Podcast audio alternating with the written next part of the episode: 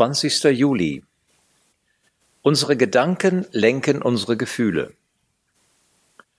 Die Gnade des Herrn nimmt kein Ende, sein Erbarmen hört nie auf. Jeden Morgen ist es neu, groß ist seine Treue. Klagelieder 3, Vers 22 bis 23. Allgemein kann man festhalten, dass Gefühle ein Produkt der Gedanken sind. Wenn Sie nicht richtig denken und Ihre Sinne nicht erneuert werden, werden Sie Gott und sein Wort nicht richtig wahrnehmen. Dann wird sich diese Tatsache in Ihrem emotionalen Leben widerspiegeln. Ein sehr anschauliches Beispiel über die Beziehung von Wahrnehmungen und Emotionen finden wir im dritten Kapitel der Klagelieder.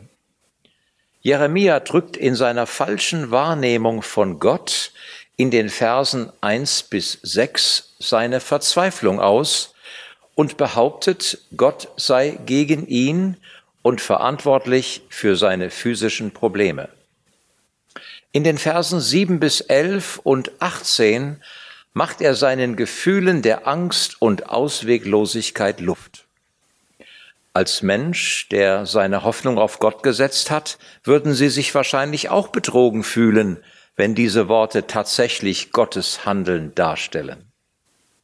Was war Jeremias Problem? Gott war nicht mehr im Zentrum seiner Wahrnehmung. Nicht Gott war der Grund seiner Not. Gott ist kein Monster, das nur darauf wartet, Menschen zu verschlingen.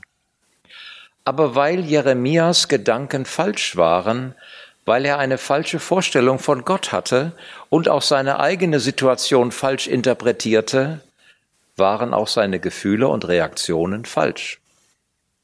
Plötzlich verändert sich die Perspektive Jeremias und er schreibt, Dennoch will ich mir dies zu Herzen nehmen, das will ich hoffen. Die Gnade des Herrn nimmt kein Ende, sein Erbarmen hört nie auf. Verse 21 bis 22. Welch eine Wende! Hatte sich Gott verändert? Oder waren die Umstände verändert worden? Nein. Jeremias Wahrnehmung von Gott hatte sich verändert und dementsprechend auch seine Gefühle. Sie werden nicht so sehr von ihrer Umwelt als von ihrer Wahrnehmung dieser Umwelt geprägt. Die Ereignisse ihres Lebens bestimmen nicht, wer sie sind. Gott bestimmt, wer sie sind und die Art und Weise, wie Sie Ihre Lebenserfahrungen interpretieren, ist maßgebend für Ihren Erfolg bei der Bewältigung der Stresssituationen in Ihrem Leben. In der Tat haben wir sehr wenig direkten Einfluss auf unsere Gefühle, aber wir können unsere Gedanken steuern, die dann unsere Gefühle und Reaktionen bestimmen. Deshalb ist es sehr wichtig, dass sie ihre Gedankenwelt mit der Erkenntnis Gottes und seinem Wort füllen. Es ist nötig, dass sie ihr Leben aus der Perspektive Gottes betrachten und entsprechend reagieren. Gebet.